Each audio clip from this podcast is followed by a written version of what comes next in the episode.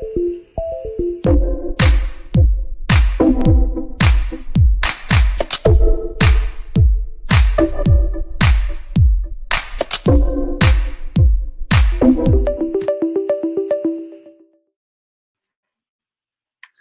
¿cómo están? Buenas tardes, bienvenidos a todos a otro lunes de charlas aquí en el canal. Y muchísimas gracias porque la verdad es que estamos eh, renovando formato, estamos trayendo nuevas personas, gente que ya había estado también en, en, el canal. Y el día de hoy me complace muchísimo tener una persona a la cual sigo ya desde hace un rato en Instagram. Después se dio la oportunidad de que tuviéramos una charla vía Instagram Live. Ahora colaboradora en comunicadigitalhoy.com con la sección de libros y la verdad es que es una devoradora de libros. Yo apenas voy tomando una de sus recomendaciones y ya sacó un post con tres, cuatro, cinco libros más y es alguien a quien la verdad eh, sigo y tomo muy en serio con los libros. Ella es Marta Luna, exploradora de universos. Hola Marta, ¿cómo estás? Gracias por acompañarnos. Hola, ¿qué tal? Buenas tardes, Daniel, y buenas tardes a todos los que nos están viendo. Oye, muchísimas gracias. Les comentaba yo a, la gente que, bueno, pues yo me acuerdo que te seguía en Instagram por la parte de los libros, porque la verdad Instagram como que se ha vuelto un, un centro de encuentro para la gente, especialmente en libros, y de repente me cuenta, me empezó a, interesar todas las recomendaciones que hacías, luego de repente nos subes datos muy interesantes, el más reciente fue el del premio Nobel que yo no sabía cómo se elegían, entonces se dio la oportunidad de que pudimos eh, platicar y ahora colaboradora en comunicadigitalhoy.com y bueno, pues eh, es devoradora de libros, más que exploradora de universos, yo te diría devoradora de libros. Sí, bendito Dios que tengo la oportunidad hasta ahora de poder este, estar leyendo pues aproximadamente unos cuatro libros al mes, si es que me lo propongo, si es que no se atraviesa alguna otra este, cuestión. Y, es, y pues estar al, al día de lo que va saliendo de literatura y lecturas nuevas. Oye, ¿cómo, ¿cómo decides tú los libros que vas a leer durante el mes? O sea, ya tienes como, no sé, yo me imagino, tu lista de, todo el año y se van agregando, este, depende del mood, depende de la estación, como ahorita las recomendaciones vas a hacer para otoño. ¿Cómo decides tú qué leer en el mes? Pues mira, ahorita, por ejemplo, lo que es este octubre, que estamos en el mes de este de, de Halloween, de Día de Muertos, intenté, no, lo había hecho en otros años pasados, pero este año sí quise hacerlo, de tener lecturas, eh, un poco de misterio, de, terror. Ahorita estoy ah, leyendo actualmente El Instituto de Stephen King y también en el club de lectura que tengo estamos leyendo El asesinato en el Expreso Oriente de Agatha Christie. Y en el resto del mes ahora sí que voy eligiendo según como lo tenga a veces hasta atrasado o si me llama mucho la atención y ya lo quiero leer, entonces así es como los voy tratando de acomodar. Y entre tanta cosa, ¿cómo te das tiempo para leer cuatro o cinco libros al mes?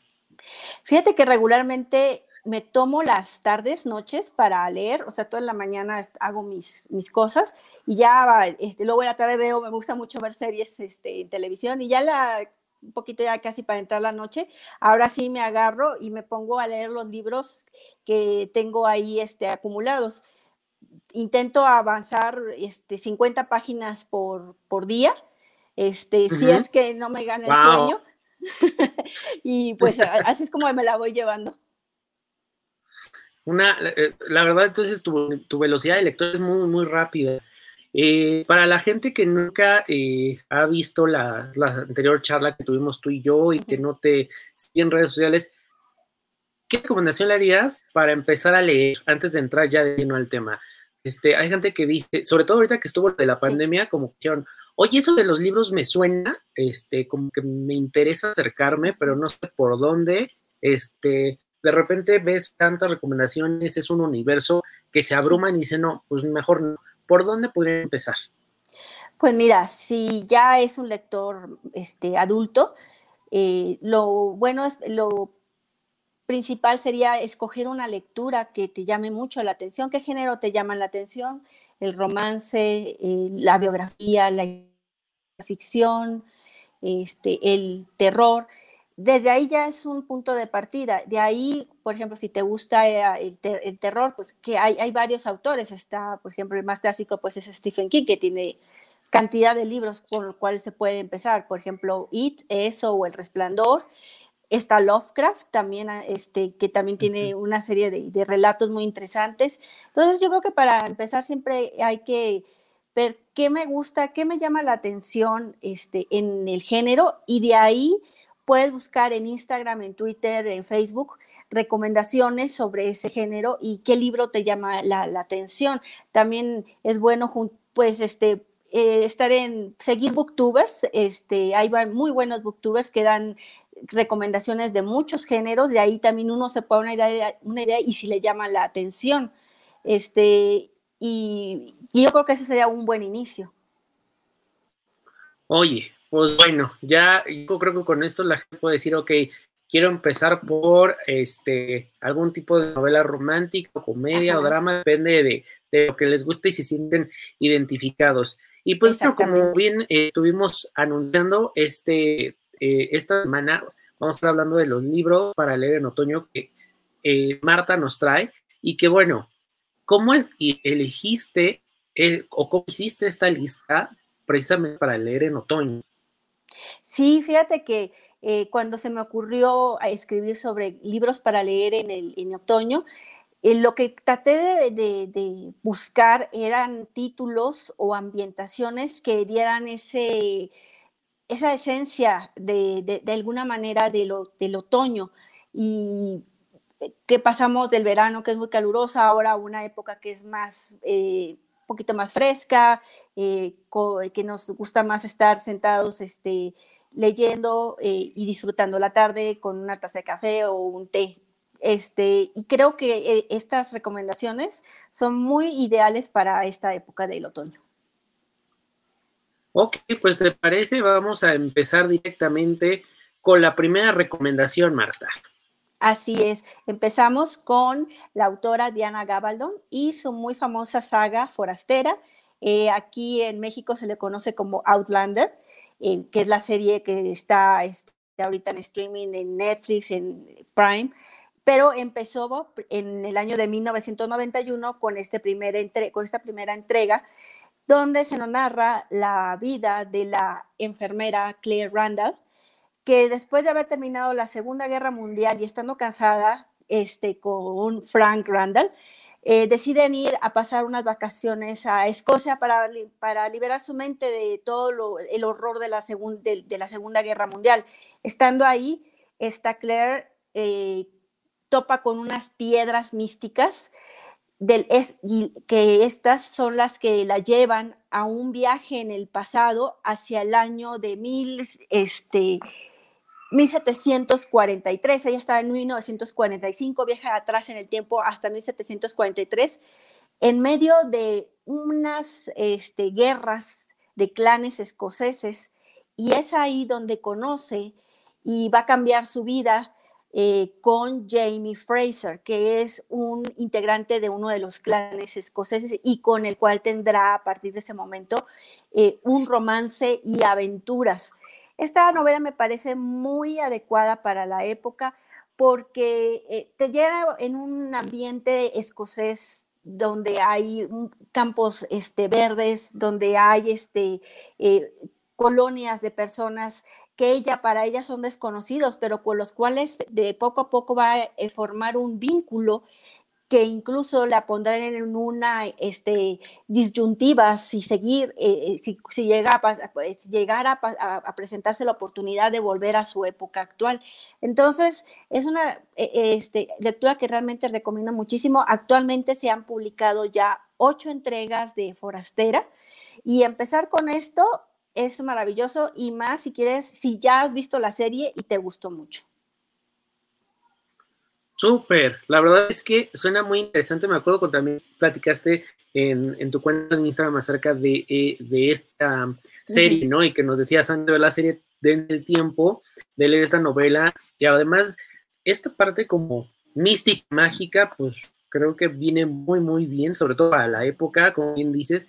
Eh, Halloween, como que nos interesa mucho más estar como conectados a esas cosas más este, pues místicas, ¿no?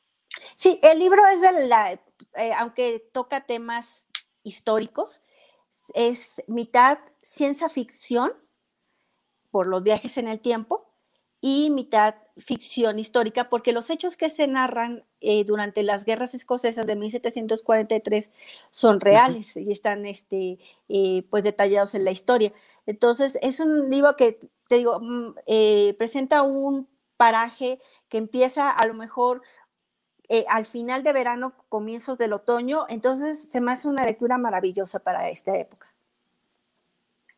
Pues vámonos al siguiente, Marta. Exactamente. Híjole, qué buena recomendación. Qué, buena recomendación.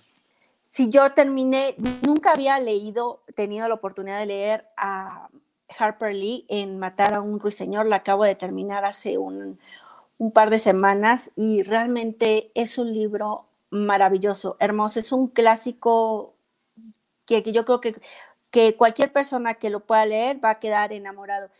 Y lo curioso de esto es que su autora, Harper Lee, fue el único libro que escribió en vida. Este, y por ese mismo único título recibió al año siguiente, en 1961, el premio Pulitzer por mejor novela. Este, su autora se inspiró en un hecho verídico que le sucedió a ella en su infancia y lo mezcló para hacer una historia mitad real, mitad ficticia, que se ambienta en la Alabama de los años 30, una Alabama llena de racismo, este, llena de perjuicios, y donde sus dos pequeños protagonistas, que es Jean eh, Louis Finch, Scout, y su hermano Jem, junto con su papá, que es un viudo y, abogado llamado Atticus, eh, mezclan su vida familiar, su, eh, este, la, la sencillez del ambiente, cómo ellos empiezan de una edad muy pequeñita, esta G. Lewis este, empieza de seis años en el relato y termina aproximadamente cuando tiene diez años. Y es todo un proceso donde nos muestran su dinámica familiar y cómo en un punto ellos se enteran que su padre va a defender a un hombre de color negro. Este, que fue acusado de una violación a una mujer ahí en el pueblo de Maycomb. Este, y donde todas las pruebas, a pesar de que lo señalan como un hombre inocente, los prejuicios de esa época imperan para presionar de que sea culpable. Entonces, las eh, enseñanzas y, todo lo que nos intenta este, mostrar la autora es algo hermoso porque la inocencia de sus, de sus personajes, que se enfrentan hacia la rudeza, hacia la crudeza de la, de la discriminación y del racismo de Estados Unidos en aquellos años, este, choca de tal manera que ellos se este, ponen a prueba no solamente sus vínculos familiares, sino también sus vínculos personales. Este, se ponen a prueba para cada uno de ellos para tratar de sobrellevar esta prueba.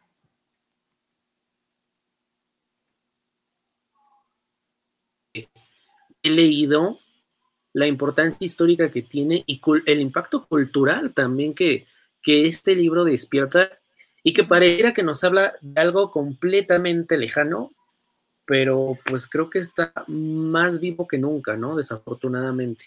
Sí, fíjate que es muy curioso porque cuando mientras vas leyendo el libro, ahora sí que ves cosas que ahorita en este momento son totalmente, son políticamente incorrectas.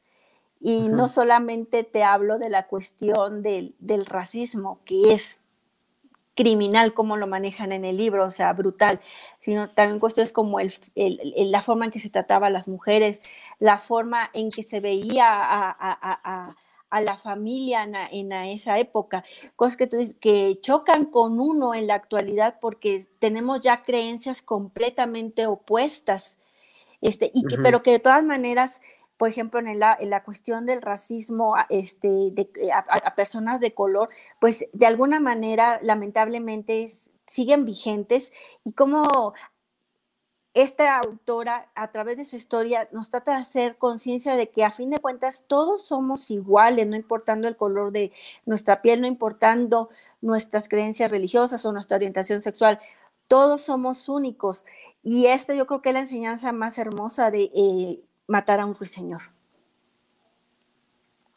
Completamente de acuerdo. Un, libro que creo que ahora sí que debería entrar en los libros base que todo el mundo eh, debería de leer por lo menos alguna vez, ¿no? Vamos al siguiente, Marta. Que también el siguiente, bueno, este sí estoy intrigado porque no lo he leído. Hace rato te contaba que es un libro, me lo recomendaba hace mucho tiempo, por alguna razón lo perdí, después lo, vi en, diferentes posts, después entro y me lo sigo encontrando en Amazon, me lo recomiendas. Así que a ver, cuéntanos de qué trata este libro. Sí, mira, el siguiente libro se llama Una educación. Su autora es Tara Westover y es un libro que es autobiográfico, donde ella nos cuenta cómo fue criada en las montañas de Idaho. Y desde pequeña su padre y su madre se negaron a darles educación, ni a ella ni a sus hermanos, ningún tipo de educación, o sea, ni leer, ni escribir, nada absolutamente. ¿Por qué?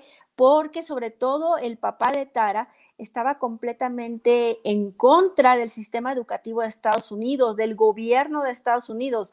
De hecho, ellos eran de esas familias como gilibilis que se atrincheraban en sus casas y no permitían que el gobierno ni el, ni el Estado se les acercara. Estaban totalmente encerrados en una burbuja.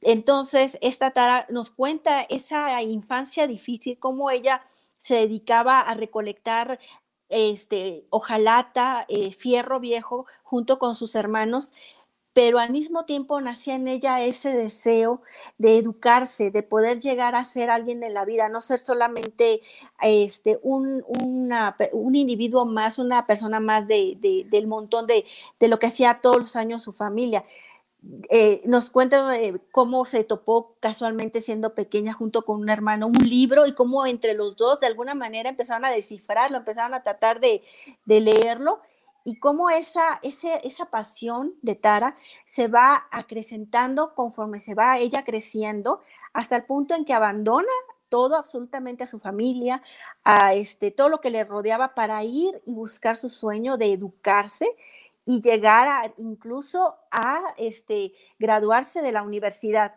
sin haber cursado nunca ni primaria, ni secundaria, ni preparatoria, que son más o menos el, eh, la base de la educación en Estados Unidos. Un libro brutal, porque la historia de Tara realmente, si no la lees, no, te, no, no la crees. O sea, es una, una cuestión mm, este, francamente increíble. Y realmente es un libro que yo les recomiendo mucho si, si, si te sientes inspirada por autobiografías, por gente que se supera, esta es una muy buena historia para el otoño. Oye, la verdad es que eh, me acabas de intrigar más y sí, creo que es un libro que voy a estar añadiendo a la lista de otoño. En primer me gustan mucho las, las biografías, ¿no? Me gustan mucho sobre todo este tipo de historias en donde tienen todo en contra y no lo agarran como la bandera para decir pobre de mí y ya no hice nada, sino al contrario, lo transforman, ¿no? Entonces este tipo de historias siempre, eh, a veces las creemos, mucha gente dice, ay, bueno, pero es que eso le pasó por suerte, le pasó porque este, tenía contactos o yo qué sé. No, o sea, creo que todos tenemos la capacidad de transformar la, pues ahora sí que las circunstancias que nos tocaron, ¿no? Sí, aparte de que no es una historia vieja, o sea, el libro se publicó en el apenas hace dos años, en el 2018. Entonces es una historia que dices, ahora y a lo mejor le pasó en los años 20 o 30, cuando no había tanta educación, no, o sea, le pasó en pleno siglo XXI, con toda la apertura, este, tanto en educación, en presencial como en línea, pero ellos estaban totalmente cerrados, no tenían ni siquiera este, comunicación por un teléfono, o sea, todo estaba restringido a causa de los padres de Tara. Entonces, es un libro que de veras que quien lo, en quien lo lea se va a inspirar muchísimo en la vida de Tara Westover.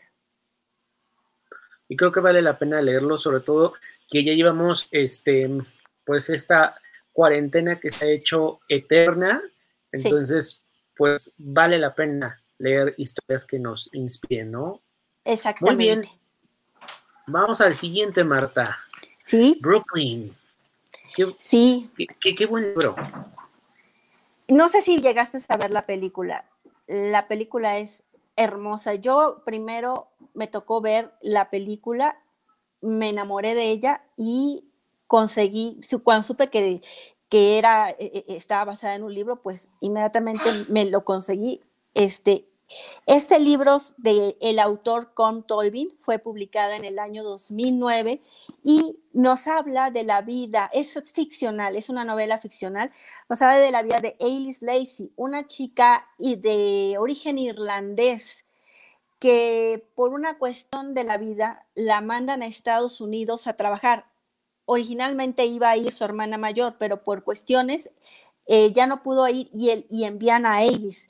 Y al llegar, el choque cultural entre esta niña que siempre había vivido en un pueblito ahí en Irlanda, al llegar a Nueva York, a la parte de Brooklyn, eh, es una cuestión este, de, veras que impacta ver a ella cómo le cuesta poder acostumbrarse, poder asimilar las costumbres norteamericanas que son totalmente diferentes a las suyas en Irlanda, porque esta novela se, eh, desarrolla en los años 30, no, perdón, en los años 50, y este, y cómo en ese proceso de adaptarse a un nuevo lugar de vida, a, un, este, a vivir en, una, en, un, en un edificio con otras muchachas que también son irlandesas, ir a un trabajo nuevo y conocer a un hombre que le va a cambiar la vida para después, posteriormente, por un suceso trágico, tener ella que regresar a Irlanda y toparse con otro hombre de su pasado.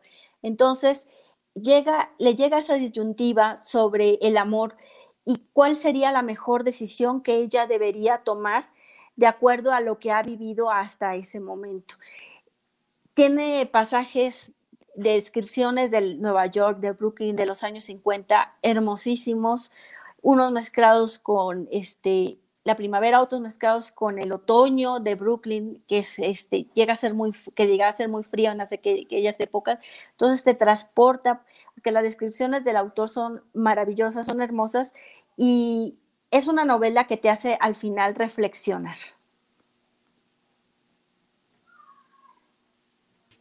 De Nueva York me parece que va a ser un excelente eh, libro que te va a llevar a recorrer sus calles Sí, de una novela de amor diferente y muy hermosa.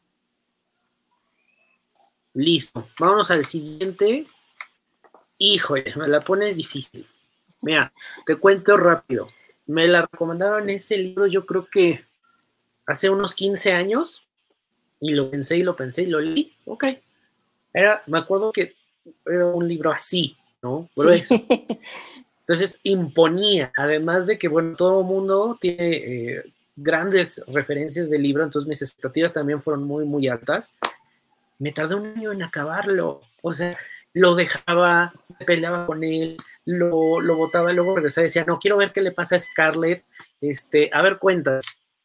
Sí, mira, sí, la verdad es que sí es un libro bastante grueso, lo que el viento se llevó de la autora norteamericana Margaret Mitchell, que también fue una de las creo que fue la única obra que escribió en vida. Ella murió poco después de que la película que se basó en su libro, ella murió este, desafortunadamente atropellada, pero su legado que nos dejó en esta novela eh, me parece algo que ha trascendido a través de los años. Este, este libro se publicó en 1936, creo que es el, que, es el más antiguo de los hasta ahorita que he mencionado.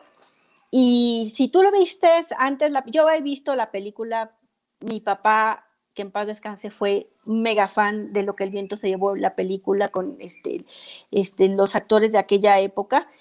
Y yo cuando vi, yo vi también varias veces la, este, ¿cómo se llama? La película, pero no, realmente no sabía que había, que, estaba basado en un libro. Hasta muchos años después me enteré y lo, este, y lo compré y es un libro que sí, es, haz de cuenta, yo lo comparo mucho con Guerra y Paz de Leo Tolstoy. Leo Tolstoy ah, en Guerra y Paz nos hace una descripción muy detallada de las guerras napoleónicas.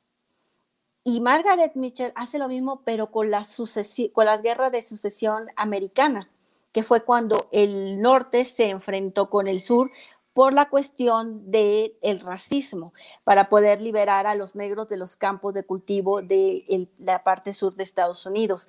Entonces, esta historia nos lleva a través, eh, inicia precisamente la parte sur de Estados Unidos, donde eh, una familia está, este, llega a estar en conflicto porque empieza la guerra de sucesión y cómo todos esos, ideales que ellos tienen de pelear al frente, de este, vencer al norte, de seguir conservando sus plantíos, sus, este, sus esclavos, van chocando con la crudeza de la guerra, este, mientras se va desarrollando una historia de amor de Scarlett O'Hara, que está enamoradísima de Ashley Wilkes, su amor imposible, pero que este hombre ya está comprometido con otra mujer este, y, cómo durante todo el, transcurso del libro ella trata de, obtener el, amor de ese hombre que ya está casado, hasta que se atraviesa con él el famoso Butler,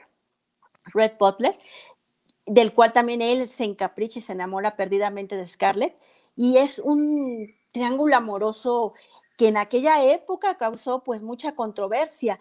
Este, y que cuando fue llevada a la pantalla, pues la verdad es que las actuaciones de los actores Clark Gable este, y no recuerdo el nombre de la actriz que hizo de Scarlett, hicieron un trabajo maravilloso con un libro que te cuenta de una manera bastante detallada, con mucho amor, este, con muchas descripciones, el proceso de sucesión. Sí es, llega a, ver, llega a ser pesado precisamente por eso, porque la autora Margaret se abocó mucho en describir cuestiones eh, mínimas de la guerra de sucesión, con lo cual uno si realmente te gusta la historia, este, este, te va a enganchar la, te va a enganchar la novela, si no vas a batallar como a ti te pasó para poder terminar.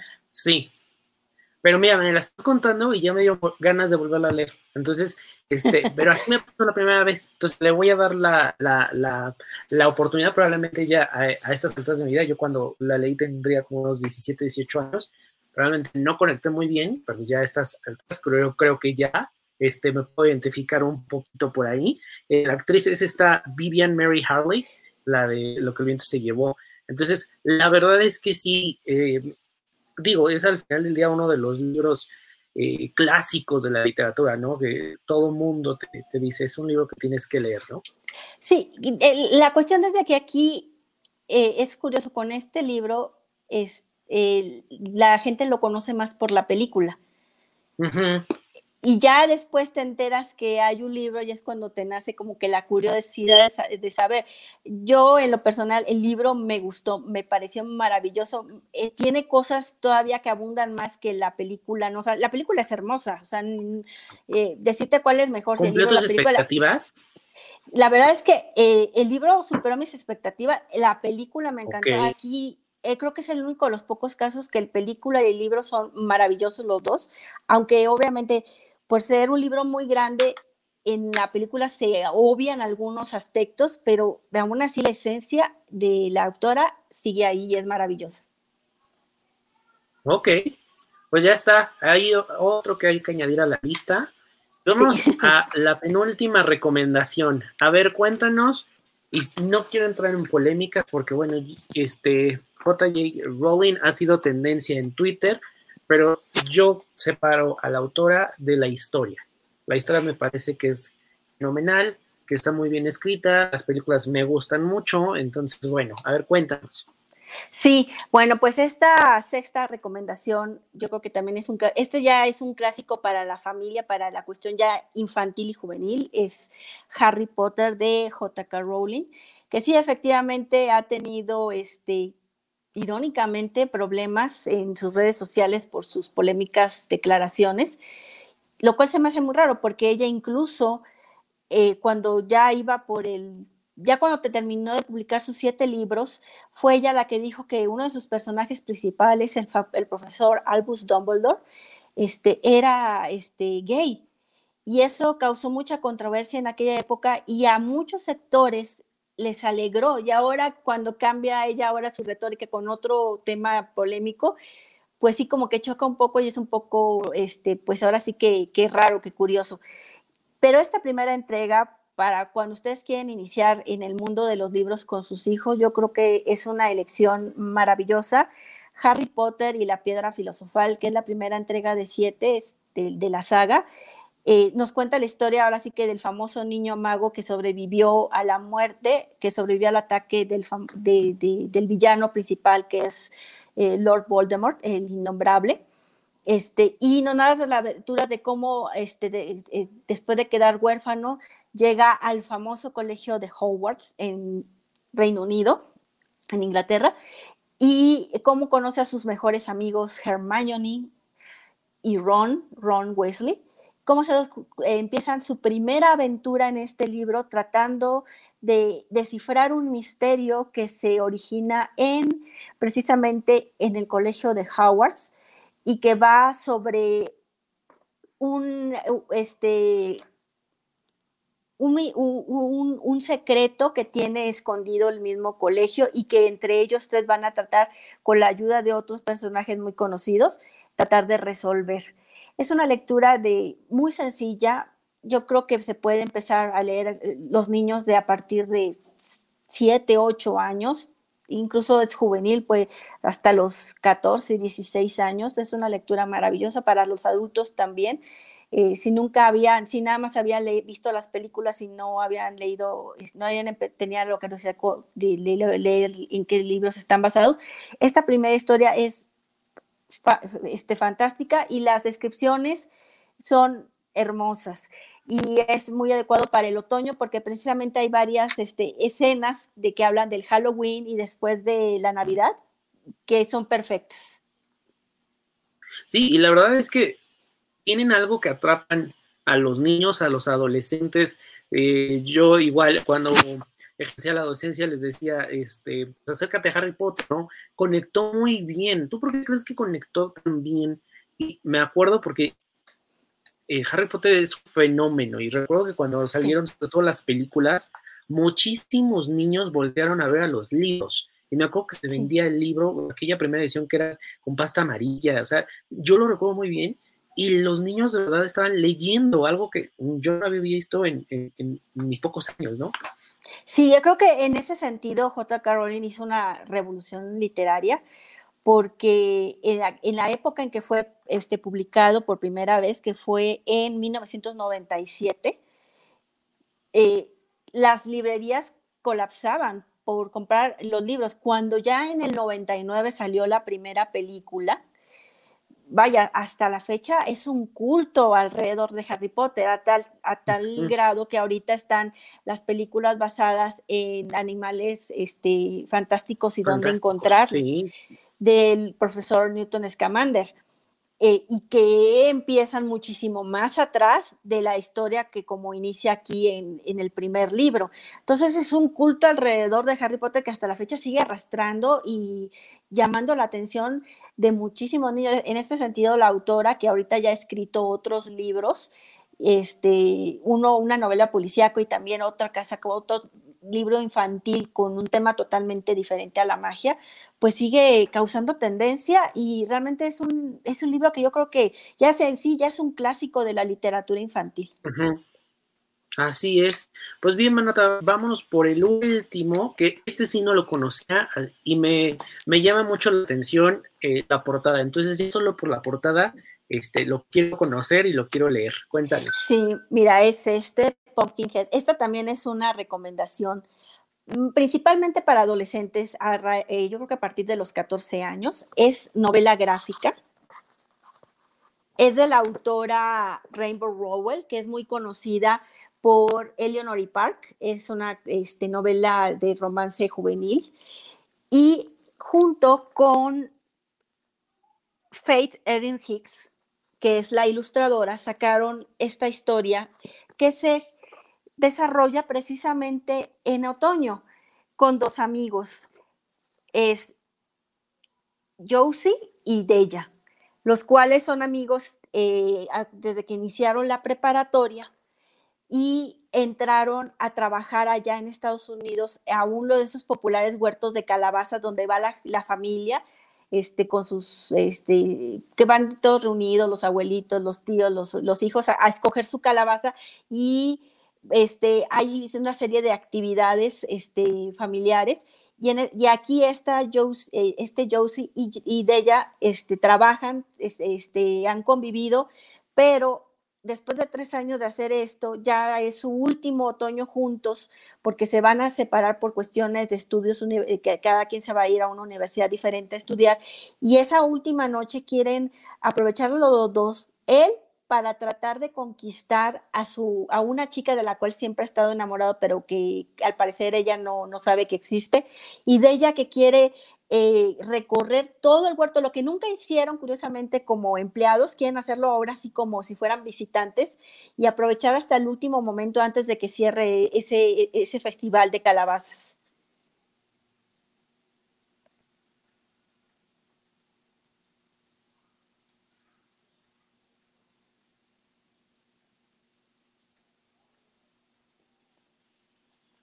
Hola, ¿sí me escuchas? Sí. Ah, ya, que si este, nos puedes mostrar tantito el libro otra vez ahí en, pantalla y este, y ojearlo porque hace rato vi las ilustraciones. Sí, son unas ilustraciones bellísimas.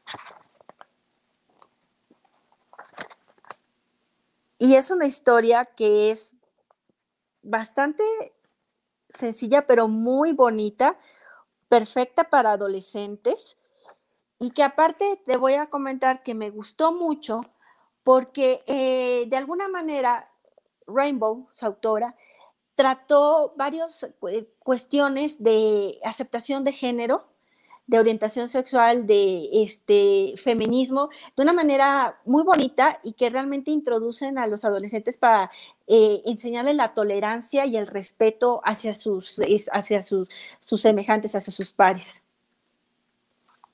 Pues la verdad es que me parece una, historia muy bien eh, diseñada, especialmente en la época en la que nos está tocando vivir.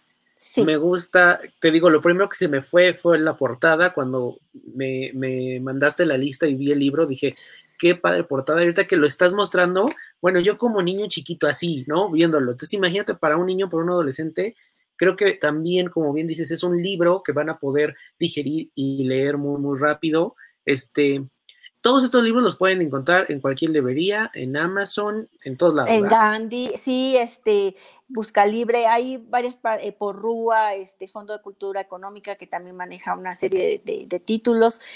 Cada uno de estos es, una experiencia que, que les va a llevar a vivir ahora sí que aventuras a través de las letras y verlas diferente a como uno a veces está acostumbrado a verlas en, el cine o en la televisión. ¿Por qué? Porque estimulan nuestra imaginación, estimulan esa parte del cerebro que nos hace adentrarnos en el argumento de cada uno de estos libros. Oye, yo te quiero preguntar algo, porque veo que tienes muchos, muchos libros físicos, pero también sé que tienes muchos libros digitales ahí en tu Kindle. Sí, en el Kindle. ¿Cuántos libros aproximadamente tienes, tienes físicos? ¿Y dónde los tienes? ¿Acá ves tú? Sí, no, es una cosa, acá en una de las recámaras de mis hijas tenemos un librero y está ya al tope de libros tengo otro carrito que me compré que está también repleto. Acá atrás tengo más libros y este, ya a veces hasta me da miedo comprar más porque ya no sé dónde voy a poner el siguiente. Eh, eh, y no me gusta deshacerme de ellos, es la realidad. Hay gente que cuando termina de leer su, libro lo, lo, vende o lo regala. No, yo no, la verdad es que sí me gusta mucho conservarme. Y en Kindle, bueno, no te digo, tengo creo que aproximadamente como 20 libros este, pendientes de leer en digital. Este, pero realmente vale mucho la pena porque son libros que hay algunos que se te los devoras de volada, hay otros que sí, quizás son un poquito más largos de leer, pero a fin de cuentas yo creo que la experiencia, ya sea en digital o físico, es maravillosa. Sí, ¿hay algún autor que te, que te cueste trabajo leer? Que te gusta, pero dices, híjole, me tengo que tomar mi tiempo. Sí, una de mis ahora sí que el mi coco para leer es la autora este, inglesa Virginia Woolf. Eh, leí este, su famoso la, la, señora Dalloway, porque vi una película que se llama Las Horas y ahí la, trama de la película gira en torno al libro de la, de, la señora Dalloway. Yo de novedosa me lo me, compré, me conseguí el libro y este lo leí, pero lo, nada más lo terminé, o sea, no lo disfruté. Se me hizo muy denso, muy pesado tengo, me compré un libro con una, con, este, con lo mejor de la obra de la autora, pero hasta la fecha no me atrevo todavía a leerlo. Y ese es uno, y el otro es Rayuela de Julio Cortázar. Este, eso creo que dos veces lo he intentado leer y no, no, no, o sea, ni para adelante ni para atrás. Eh, se, me, se, me, hace un libro bastante complejo, pero sí me gustaría este, volverlo a intentar otra vez más inténtalo. Yo también me llevé mi tiempo con Rayuela, pero al final se siente como eh, una satisfacción que dice, sí pude. Así lo que quiero, yo quisiera por lo menos terminar así como, como terminé la señal o Dalloway, terminar este Rayuela y decir, bueno, ya como sea, pero lo terminé. Ya cumplí. Exactamente. Marta, hecho. Antes de, de despedirnos, yo sé que tienes un club de lectura. Cuéntanos cómo inicia esta idea, platícale a la gente y cómo se pueden unir. Sí, eh, pues ya de tener un tiempo eh, la cuenta en Instagram, pues me, y desde hace mucho tiempo atrás yo tenía mucho las ganas de crear un club de lectura con gente que tuviera también ese mismo amor a los libros, nada más que siempre es difícil porque pues entre tu círculo de amistad y el círculo familiar es muy poca la gente que le gusta realmente leer. Entonces ya tengo yo mi página en Instagram me, pareció una buena idea tratar de iniciar este club de lectura con gente que nos unía el, mismo amor por los libros y abrí el, grupo en Facebook. Es un grupo privado. Si les interesa y, quisieran unirse, con mucho gusto mándenme mensaje a mi cuenta de Twitter o a Instagram para mandarles el link para que se puedan unir. Ahorita somos 60 personas, esperamos poder ser más. Cada mes leemos un título diferente. El mes pasado leímos La conspiradora de Guillermo Barba. Este mes estamos leyendo Asesinato en el Expreso Oriente de Agatha Christie y ya estamos escogiendo nuestra próxima lectura para, para noviembre.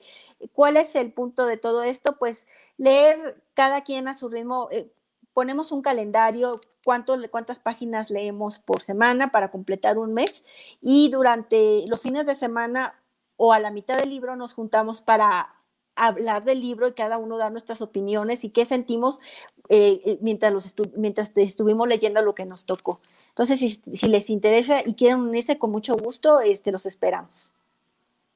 Ok, y esto es completamente virtual. Sí, eh, tenemos, digo, tengo el grupo privado ahí en Facebook, se llama Grupo de Lectura este, Explorando y Leyendo. Y cuando nos juntamos de manera virtual, porque obviamente por la, eh, situación de la contingencia lo hacemos ahí mismo en Facebook, porque ahí hay salas virtuales en las cuales pues, se, juntan hasta 50 personas, no todos se juntan al mismo tiempo, entonces ahorita los que nos juntamos cuando nos, eh, eh, a platicar, pues estamos muy a gusto. No, y además si ahorita hay alguien que nos está viendo o escuchando, porque también va a ser del podcast, bueno, pues este, pues que a lo mejor estén en otra parte del mundo, pues busquen a Exploradora. Les voy a decir para los que estén escuchando en el podcast, Instagram o Facebook es exploradora-de-universos. Así ustedes la pueden encontrar. Y en Twitter como arroba exploradora U. Y ahí ustedes díganle, oye, quiero unirme al, club de lectura. Y ya, este, Marta les va a ir indicando todo para que puedan unirse.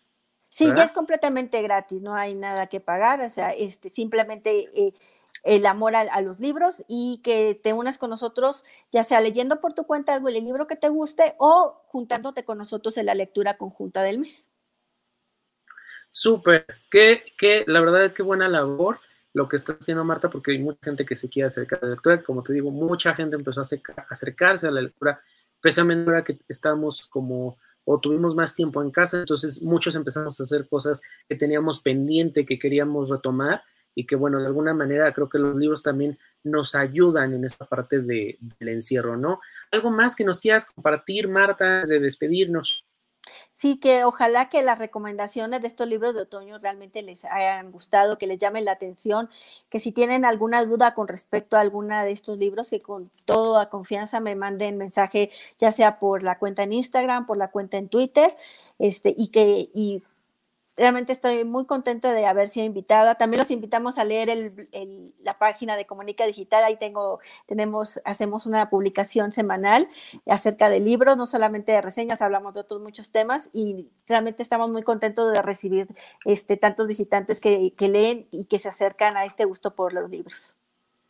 Muy, muy exitosa esa columna de Exploradora de Universos. Ya, ya tiene ahí a su público, entonces la verdad es que síganla en todas las redes sociales en comunicadigital.com Muchísimas, muchísimas gracias, Marta, por haber aceptado y muchísimas gracias a la gente que se conectó en los diferentes canales en YouTube, en Facebook o si estás escuchando esta charla ahí en el podcast. Recuerda que estás escuchando el podcast desde Apple. Puedes dejar ahí tus eh, cinco estrellitas y unos comentarios que la verdad los voy a agradecer muchísimo. Y puedes seguirme ya sabes, con el Facebook como Daniel Tinajero, en Twitter como Daniel Tinajero y en Instagram como Daniel Tinajero, en todos lados, ¿ok? Así que pues muchas gracias, Marta. Gracias a ti, Daniel, por esta oportunidad y un saludo a todos los que escuchan este podcast y también ahora por YouTube. Gracias, hasta luego. Hasta luego, buena tarde.